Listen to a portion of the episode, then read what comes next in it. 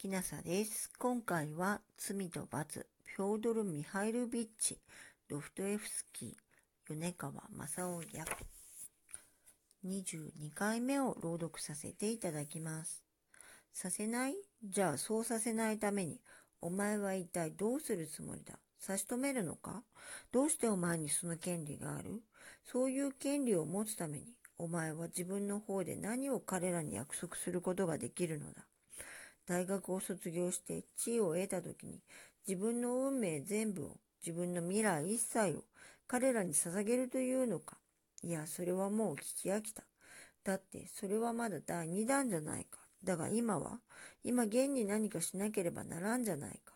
一体それが分かっているのか。それなのにお前は今何をしていると思う？お前はかえって彼らから略奪しているじゃないか。スビドリガイロフやあのアファナーシー・イバーヌイチ・バフルーシンなどのような連中からお前はどうして彼らを守りおせるつもりだい？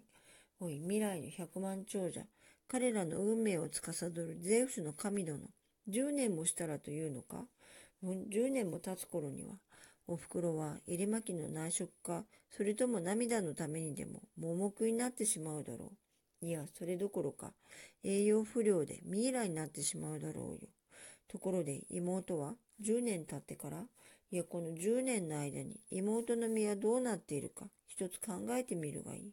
どうだ、わかったか。こうして彼は自分を災難だ。そして一種の快感を覚えながら、こうした自問自答で己を嘲笑し、愚弄するのであった。もっとも、すべてこれらの問題は見新しいものでもなければ、突然起こったものでもなく、ずっと以前から内向している古いものであった。もう久しく前から、これらの問題は彼を悩まし始めて、今では彼の心をズタズタに引き裂いてしまった。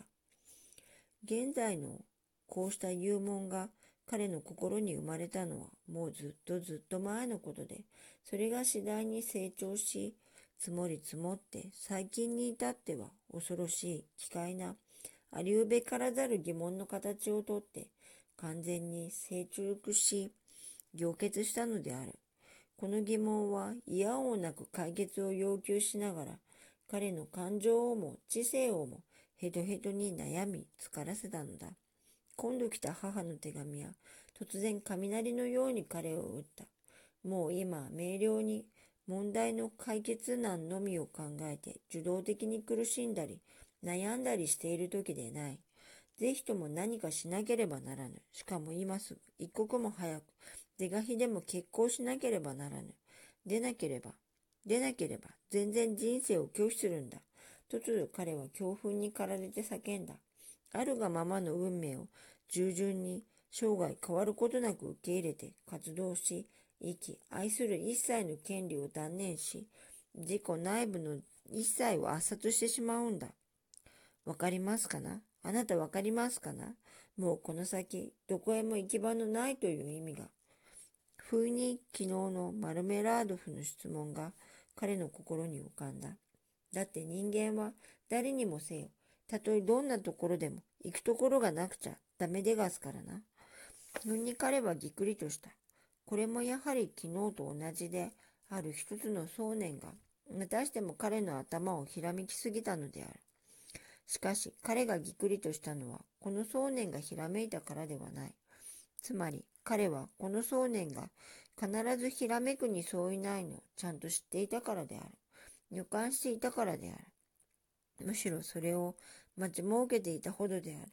それにこの想念は全然昨日のものとは言えなかった。ただその間の相違は一月前まで、いやつい昨日までも、それはただの空想だったのが、今では、今では急に空想でなく、何か新しい凄みのある、まるでかつて覚えのない形で現れたことである。そして彼自身も忽然としてそれを意識した。彼は頭をガンと打たれたような気がして、目の中が暗くなった。彼は急いで辺りを見ました。